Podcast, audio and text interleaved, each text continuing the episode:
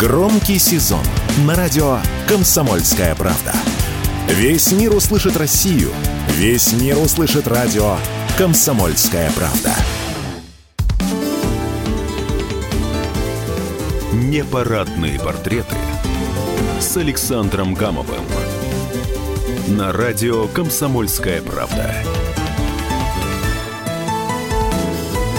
Всем привет, с вами Александр Гамов, а сегодня в непарадных портретах два очень удивительных человека. Это академик РАН, профессор, доктор медицинских наук, заместитель президента Российской Академии Образования Геннадий Онищенко и профессор, доктор исторических наук, советник директора Федеральной службы охраны России, заведующий кафедрой истории МГУ Сергей Девятов. А почему вот эти два необычных человека оказались рядом, моих давних-давних героя? Потому что вышло произведение эпохальное совершенно. Это двухтомник, который я бы назвал так «Власть и медицина». Итак, слушаем моих гостей в моих непарадных портретах. И у меня сразу вопрос к Сергею Девятову. Сергеевич, вот мы с вами уже много-много раз готовили подобные передачи и статьи, и интервью в газете, и на сайте, и на радио. И вы автор э, более 160 исторических книг. И мы с вами, даже вот говоря вот на эту тему, да, власть и медицина, мы не рассказывали о роли наших, нашей академической науки в подготовке этих изданий. А вот э, вы сами мне сказали, у Геннадия Онищенко в кабинете прям лежали вот так вот страницы, и Геннадий Григорьевич своим зорким, пристальным академическим взглядом их оценивал. Почему вы на этот раз решили знаменитого Онищенко привлечь?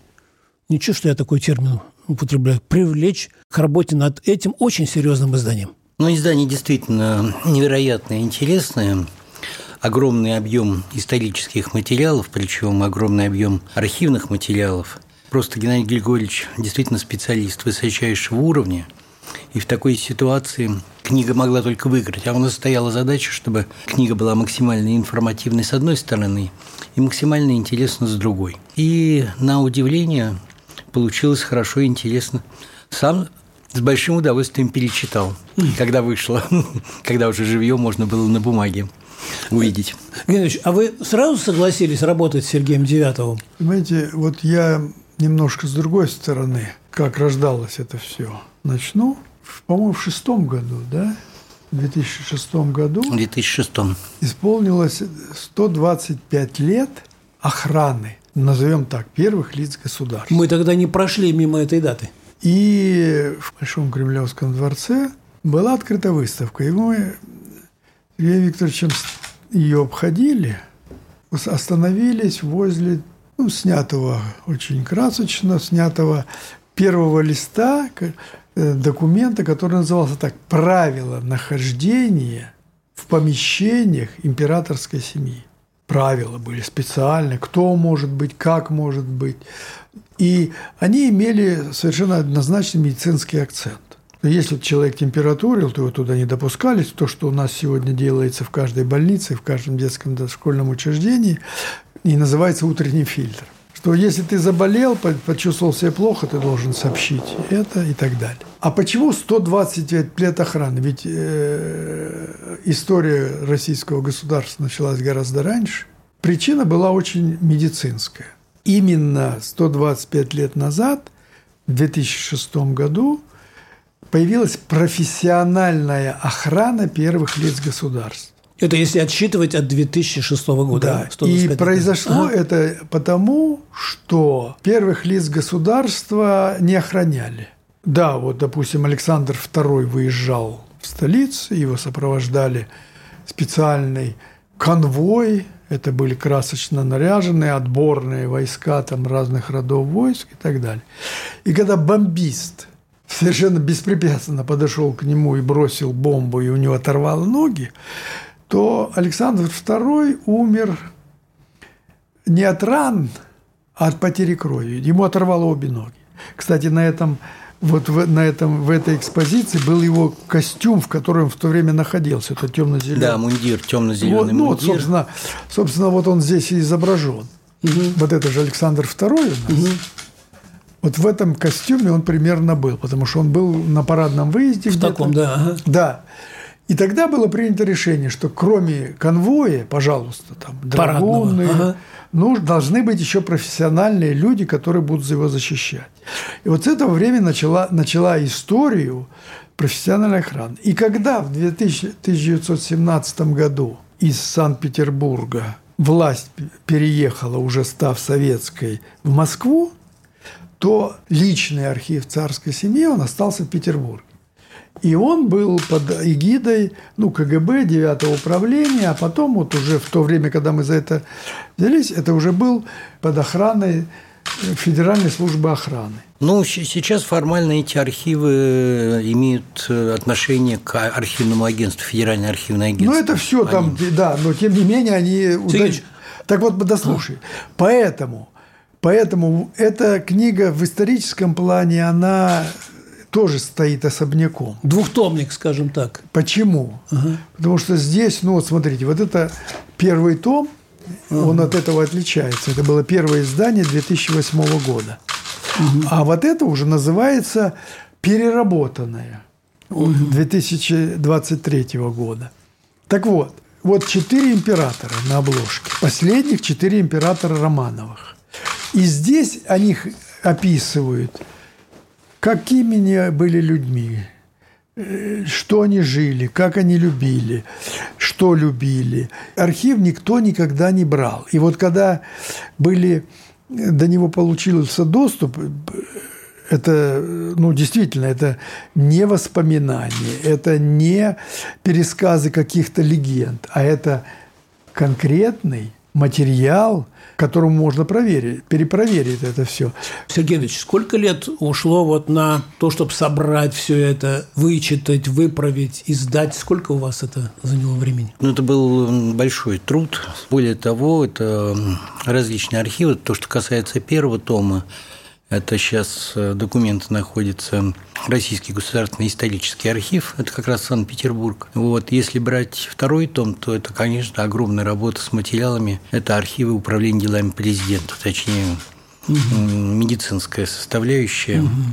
Это, по-моему, впервые, да, вот вы так тесно контактировали да, да. С, с медцентром управления делами президента. По-моему, так называется, да, это? Главное медицинское управление. Главное медицинское управление. Александр ага. еще одни ага. не, детали в этом. Кроме того, что ее нужно было сформировать, ведь много времени ушло на согласование и на получение разрешения наследников. Да вы что? А как ты думал?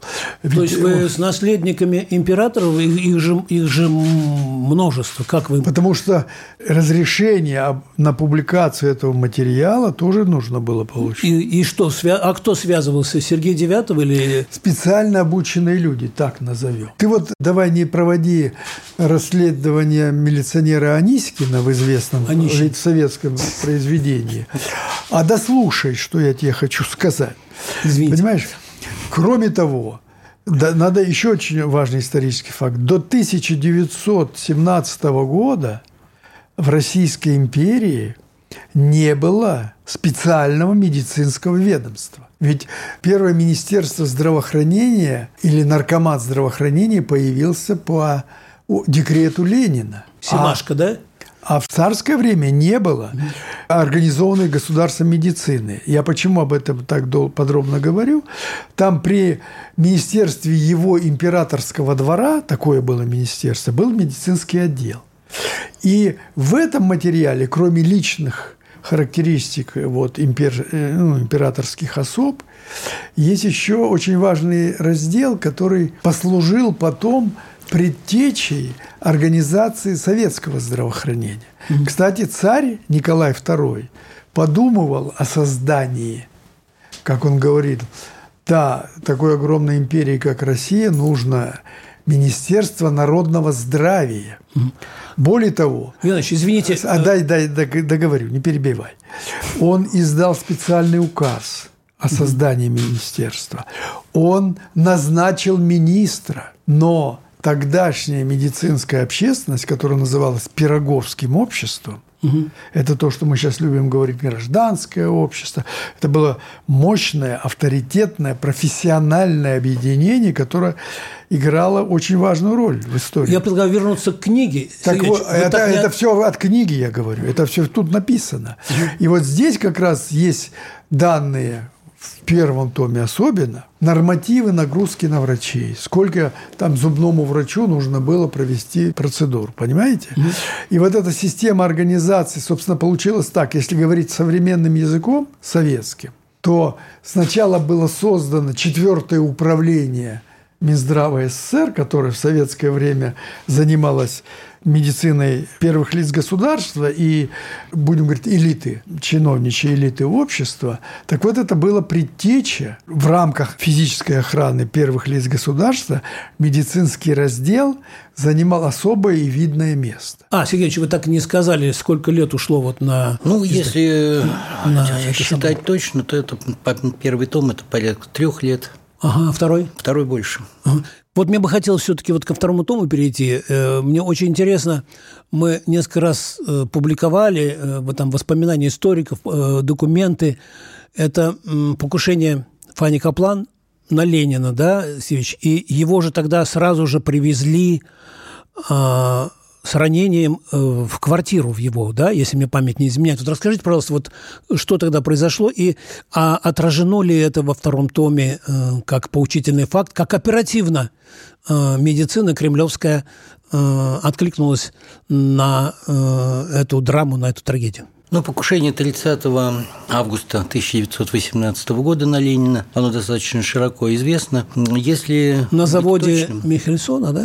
Да, завод, это бывший завод Михельсона, потом он назывался завод имени Владимира Ильича. Угу. Это в районе Люсиновской улицы происходило. Выступление на митинге, Каплан стреляет с близкого достаточно расстояния, Две пули достаются Ленину, одна пуля ранит женщину, которая стояла рядом с ним. Но действительно сразу же его положили в машину и на полной скорости машина была марки Тюрка Мэри, достаточно мощная.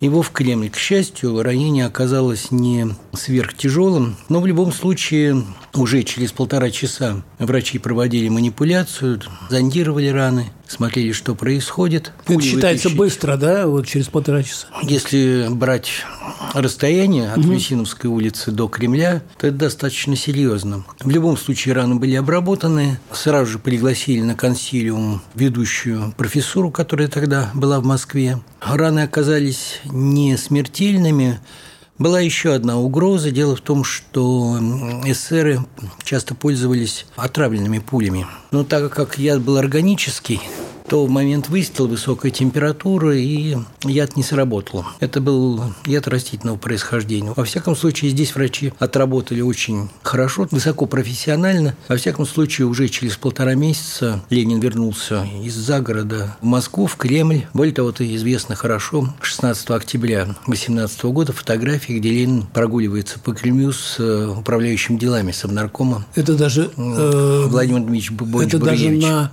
как, как бы сейчас сказали, на видео было снято. Да, на кинопленку тоже.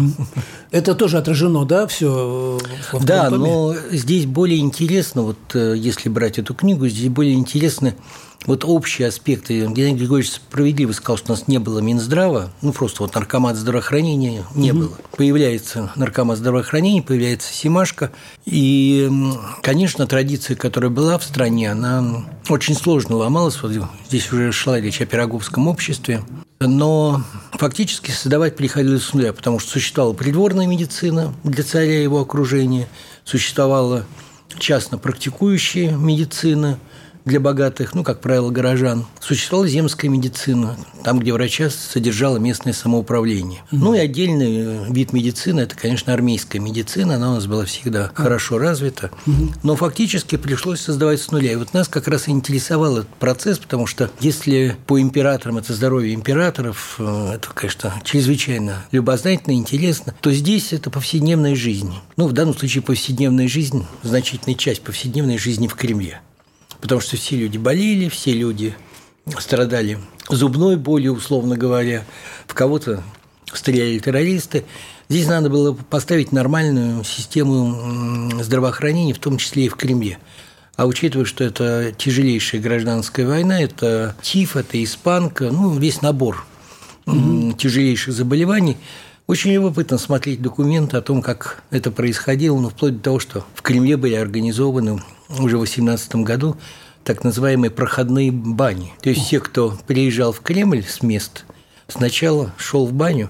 А с одеждой одежду пропаривали, да? Да. да. Ну, пропаривали в том случае, если в этом была необходимость. Ну, а вот мне, а знаете, это что... необходимость определялась наличием платяных, лобковых, головных в шее и так далее. Понятно. Мне... Можно я одну параллель проведу? Вот когда у нас была пандемия в стране и в мире, значит, тогда вот во время пресс-конференции президента России Владимира Путина и перед входом в первый корпус, где глава государства, резиденция главы государства, были такие вот установки, проходишь, и тебя тоже там сверху пропаривали. Нет. Вот. Это, это вспомнили традицию тех... Александр Петрович, и не только это. А что? Это не маски, вспомнили традицию. Маски. Это вот как раз то, с чего мы начали разговор. Правила нахождения в помещениях, где... Потому что мы должны сегодня сделать акцент на том, что вот этим четырем гражданам России, которые на, на, на обложке первого тома, несмотря на то, что они императоры, им их здоровье не принадлежало, потому что от их здоровья зависела судьба огромного государства. Это вот первое. Второе, что я хотел бы сказать, вот даже сейчас, вы знаете, что вот этот том второй, он до 53 года. А, значит, будет третий. Вот это не факт. А нужен. А знаешь почему? Потому почему? что даже уже на этот том идет реакция, когда, пока его еще никто не читал, всего 500 экземпляров и только издано, да? Реакция со стороны людей очень эмоциональная. Ну как вот они там, и вот я, например, ну не то, что достаточно, а образованным людям уже показывал, они его уже знакомились. Вот что они делали в то время, вот они угу. там проедали там эти деньги и так далее.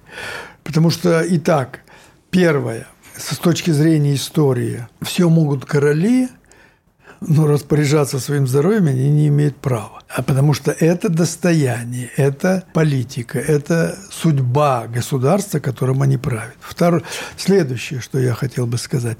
Очень интересная тема взаимоотношения охраняемого, ну в данном случае главы государства, и врача.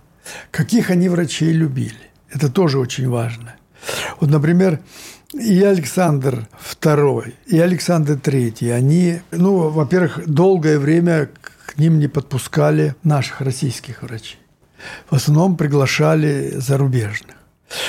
И, например, Александр III любил врача только за то, что он к нему не приставал с какими-то там процедурами, необходимостью обследоваться, какими-то рекомендациями.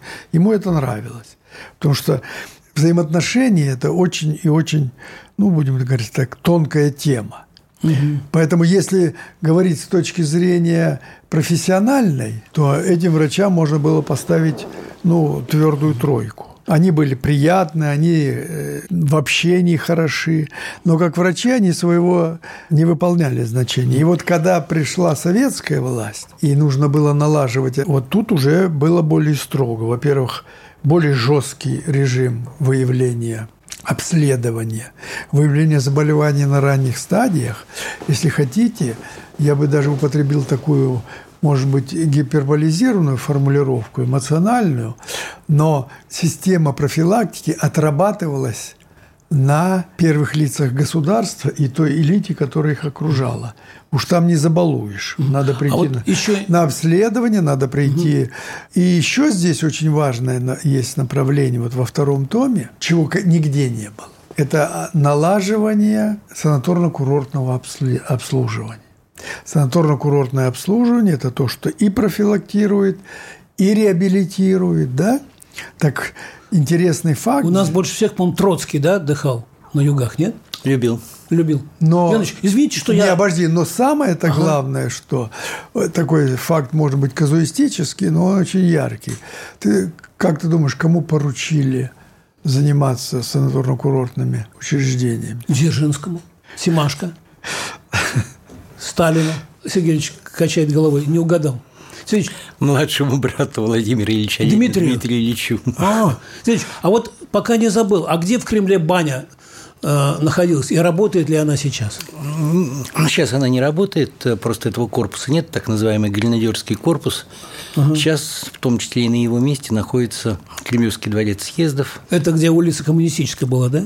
Да, М. Сергеевич, а вот чем объяснить, что второй том обрывается на 53-м? Тем, что это связано со Сталином, что не стали комментировать или документально подтверждать или опровергать состояние здоровья вождя мирового пролетариата или, э, значит, почему на 53-м? Нет, просто пос- после смерти Сталина перестало существовать лечебно-санитарное управление Кремля.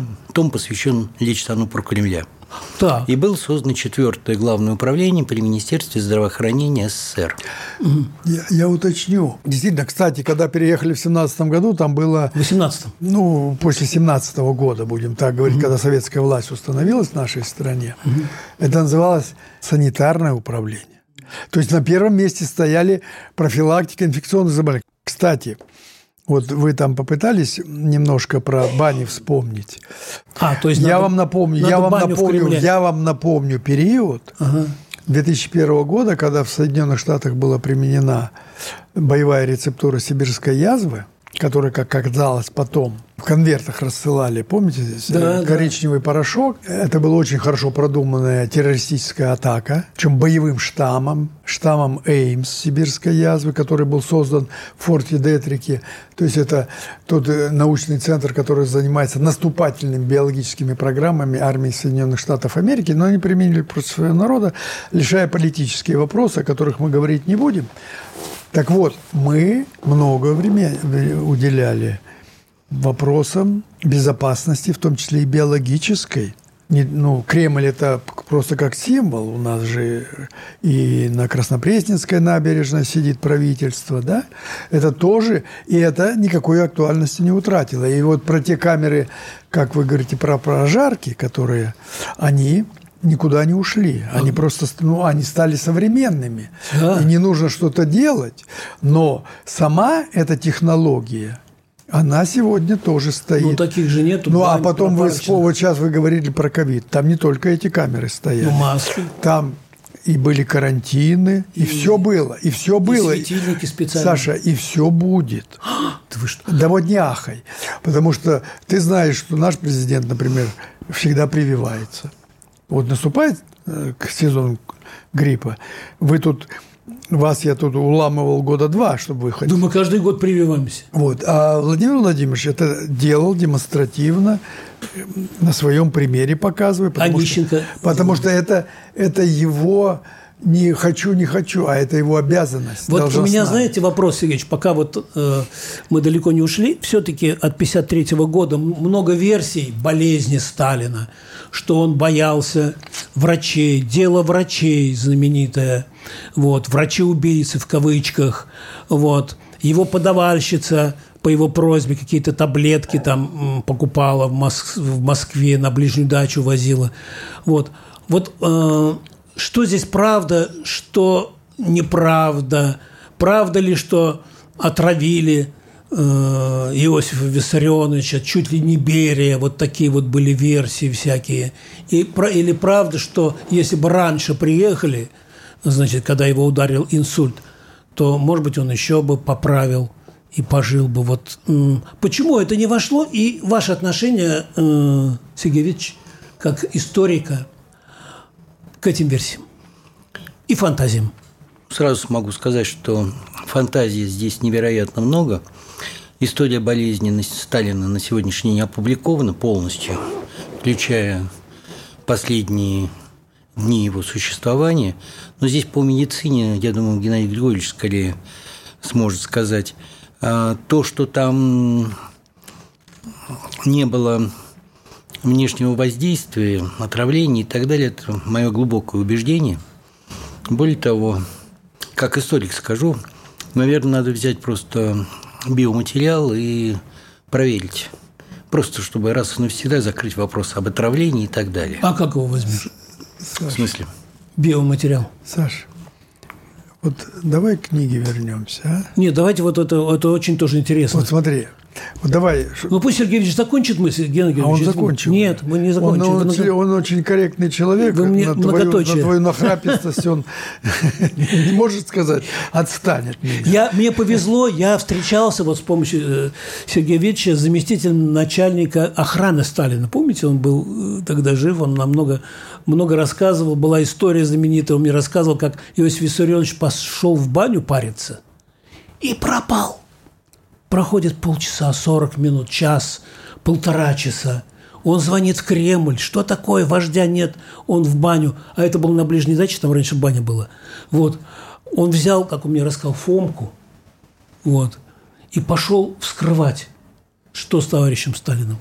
И пошел, значит, э, это он мне сам рассказывал. Вот. Только, значит, э, вот эту монтировочку вытащил, и Сталин выходит, за, он там уснул, оказывается. Вот как это было вообще возможно, чтобы без надзора? Или, или он всех строил так, что не могли, не могли его э, проконтролировать, Сергей Ильич? Вот к вам как к историку, как человек, который очень много знает на самом деле. Не, ну вне зависимости от э, ранга человека происходят какие-то моменты, связанные со здоровьем. Ну, то есть кому-то больше ведет, кому-то меньше. Ну, в данном случае сам факт, что Сталин некоторое время лежал без сознания, это вызывает у многих вопросы. Но на самом деле никто не обращал внимания из историков на разбитые часы. Дело в том, что при падении вот с высоты собственного роста Наручный? да, наручные часы швейцарского производства у него были. И вот эти часы разбились. То есть, судя по всему, ну, и остановились, соответственно. Вот. Судя по всему, он упал в районе 9 часов утра. 4 или 3 марта? Нет, первого. 1 марта, да. Так. Ну, а характер поражения там такой вот, если брать описание в истории болезни. Я в институт инсультов приезжал и, собственно говоря, вот задавал там вопрос. Ну, по тому уровню развития медицины спасти Сталина было невозможно. Ну вот он в 9 утра упал, а э, к нему Саша. врачи... Сейчас, сейчас, сейчас, одну секунду, извините. А к нему врачи только где-то к вечеру, да? э, Вот он же целый день лежал, значит, э, просто без сознания. И никто, никто, вот где, где знаменитая Саша. медицина, которую задушил Иосиф Виссарионович? Так получается. Нет, обожди, обожди. обожди. Вот смотри, первое. Я же не случайно говорил, что к здоровью руководящим работникам, в данном случае царям, не принадлежало. И почему 53 год можно все тут, тут, в отличие от тех, сохранилось все. Но это еще, еще долго и долго будет Но у меня правильное подозрение, да, возникли? Сергей нет, никаких подозрений не надо выдумывать, понимаешь, потому что, ну, та, тот сон врачей, который привлекался туда, я тебе скажу про Волынку немножко. Волынка – это, это ближняя дача, которая сейчас сразу за... Волынская. Ну, Волынка. Сразу за этим мемориалом Победы на Поклонной горе, вот там лесок такой есть. Нет, ну это дача... За Минск, вот Она как называется правильно? Ближняя дача. Ближний дача. Ближняя дача. Так вот, эта дача, дача, э, она была построена, и она сейчас есть, она построена, это мне рассказывали этот, ну, люди, которые из э, службы, Федеральной службы охраны, которые там выполняют роль, ну, если хотите, историков и хранителей этой дачи. Почему? Потому что, когда все это произошло, было распоряжение Никиты Сергеевича Хрущева снести ее с лица земли. Она осталась. А она осталась, но, слава богу, что КГБ не послушалась тогда Никиту Сергеевича. Вот мне, как врачу, что там нравится? Это был взят за образец дом помещика, дом А помещика. вы там были, да? Бывали? Много раз я там И я много раз. Саша, ну дай договорить. Я, якоть будешь потом. Когда мы о тебе напишем том, вот там ты будешь в полной красе представлен. Смотри, это дом помещика среднерусской полосы. Вот типичный дом был. Единственное, что Сталин сделал, он не терпел запаха в кухне, и кухня была вынесена. Да. Метров на 150, и туда ведет такая теплая галерея. Да. чтобы- ну, нормальная галерея. Вот. Я получил эстетическое удовольствие, когда я по этой кухне ходил. Какой Настоль- эстети- Она вот так вот немножко наклонена. Ну, у вас свои э, извращенные критерии оценки, а у меня профессиональные. Это с точки зрения набора помещений, с точки зрения расположения вот тех мест, где моется посуда, где она хранится, как она делается. То есть технологии, безопасные технологии э, приготовления пищи. И по той версии, которая была, что вот на территорию за вот этой дверью, которая ведет в эту галерею, пока сам он никого не звал, никто не мог прийти. Это вот такое было правило. Да. И он находился там один, ну, естественно, кто-то там... Даже, даже Власик не имел права туда зайти. И когда это все случилось, единственный, кто имел право пройти туда, это фельдъегерь, который привозил почту, но шел по определенному маршруту, заходил в коридор, заходил в кабинет, выкладывал почту на стол и уходил. И он увидел его лежащего на полу. Ну, Если быть точным, то м, фельдъегерь сам пройти не мог, он в сопровождении офицера охраны Да. проходил. Увидел ну, офицер охраны офицер- имел право зайти, когда он сопровождал Фельдвегеля, но никак не сам просто вот захотел, пришел, Иосиф Виссарионович, ну, как там дела, там нет, только по, по приглашению. Да, в данном случае. А вот еще знаете, у меня какой вопрос к вам, как э, И- главным авторам. Почему? Сашенька, э, еще одна вещь интересная. У него там стояли, как они назывались, индийские диваны, да? Они сейчас там, правда, Да. стоят. Ну да, такие кушетки широкие, широченные, и он, низкие. они в разных концах э, дома стоят, и он никогда не спал на одном месте. Он ходил, э, засыпал в, разных местах, и еще вот такие огромные чаши, которые называются пепельницами. Да. Да. Семь штук. Ну, Вот у меня, знаете, еще какая, ну, я не знаю, это претензия, не претензия, я вот пытался найти, может быть, может быть, будет в третьем томе, почему нет ничего про Спиридона Путина? Это, э, значит, э, отец Вла- э, Владимира Спиридоновича, дедушка Владимира Владимировича, который, который работал в горках. Он был одним из поваров, и там сейчас галерею восстановили. И, значит, мы даже однажды публиковали «Путин носил еду Ленину». Такую публикация у нас была с таким вот странным заголовком, но мы никаких опровержений... провокационным заголовком. Да не, он нормально. же- Вот, почему об этом, об этом ничего вот в периоде вождя мирового пролетариата Владимира Ильича не сказано, что вот у него Спиридон Путин, оказывается, а работал. тут ни о ком, о ком, кроме э, первых лиц написано. Ты хоть одну фамилию назови. Но это будет в третьем томе, вот интересно. Мы можем тоже поделиться. Сергеевич так улыбается. Может, э, Просто э, третий том, вот четвертое главное управление, достаточно сложная тема. абсолютно, она недоступна. Плюс там огромный объем материала, который попадает под действие закона. А мы поможем. Ну, закон поменяете, сомневаюсь. Сергеевич, а вот В данном вот, случае... Это государственная тайна, А вот которая еще- совершенно справедлива Сергеич, и а вот- должна быть доступна. Геннадий Григорьевич, интересно, как отнесется к тому, что вот в свое время э, в Кремле была, э, была рюмочная, вот, где народ простой приближался к власти, мог пойти выпить, бар был или О как это каком называется? своем времени вы говорите? Это было до э, 1700 какого года, Сергеевич? 1730-е годы. Да, там можно было простой народ с улицы мог зайти в А Крым, в 1000 пойти и, и- бухнуть. 1730 году Ага. Правительство там не сидело. А все равно бывало. Нет, а вот был период, когда при, переехало советское правительство из Петербурга в Кремль, то в Кремле там э, жили, это было по существу, ну, как вам сказать, там жили все. Ага. Там э, люди, ну, ну как, как обычная московская... А сейчас это возможно, там рюмочную, допустим, где-нибудь в Тайнинском саде для народа? Александр Петрович, ну давай о, те- о о теме разговора. Ну зачем? Зачем это? Вот То есть не- вы против этого? Не, Нет, ну не Анна просто. Анна закрыла подобное заведение, так что То есть там народ мог просто прийти, но Понимаешь? им говорят, что взбираться было тяжело по э, зимой, в Кремле- скользко. в да? Кремле, да, Саш. Сергеевич? кабак назывался «Каток». Каток? Ух ты! Каток. Интересно.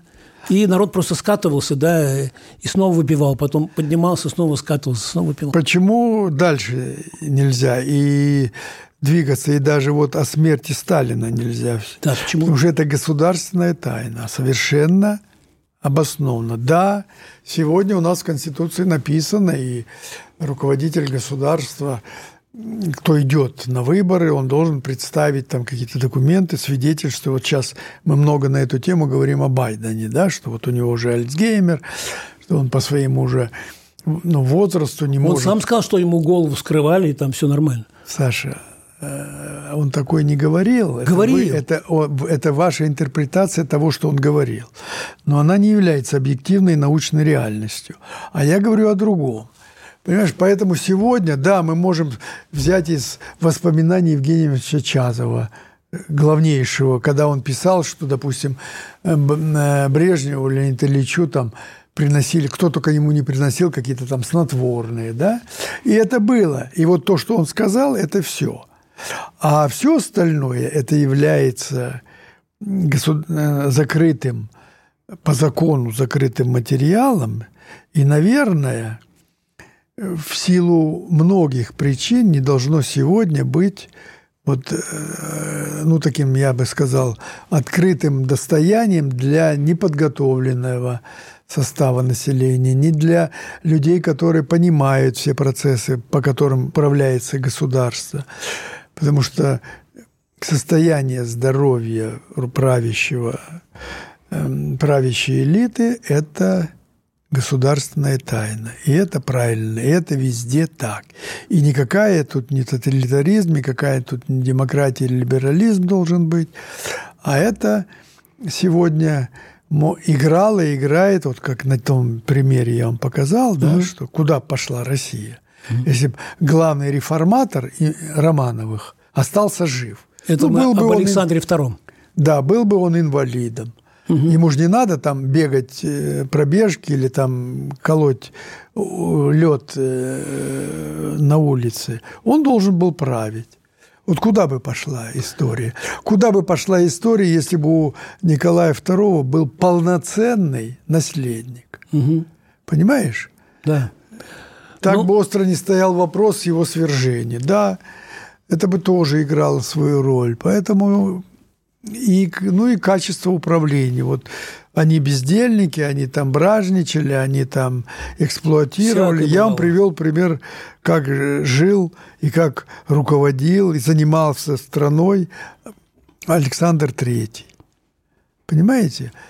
И то, что они должны быть обследованы, то, что они должны лечиться, то, что они должны быть использованы те стандарты, которые нельзя использовать для каждого гражданина, это тоже, как бы это ни раздражало кого-то, это тоже одно из условий стабильности э, государства и его безопасности, кстати. Спасибо огромное, Геннадий Григорьевич, спасибо, Сергей Викторович, за то, что вы, в общем, своими вот этими произведениями, за которыми стоят множество авторов, позволили нам поднять такие актуальные темы, задать неправильные вопросы. Я напоминаю Провокационные. Нет, нет, не было никаких провокаций, это от жизни. Я напоминаю, в эфире радио «Комсомольская правда» сегодня доктор медицинских наук, профессор, заместитель президента Российской академии образования, академик РАН Геннадий Онищенко и доктор исторических наук, зав. кафедрой истории Московского государственного университета, профессор, советник директора ФСО России Сергей Девятов. Полностью нашу беседу вы можете потом посмотреть, послушать на сайте kp.ru в одном из ближайших номеров «Комсомольской правды». А с вами был Александр Гамов. Всем счастливо. Пока. Берегите, пожалуйста, свое здоровье. Непарадные портреты с Александром Гамовым.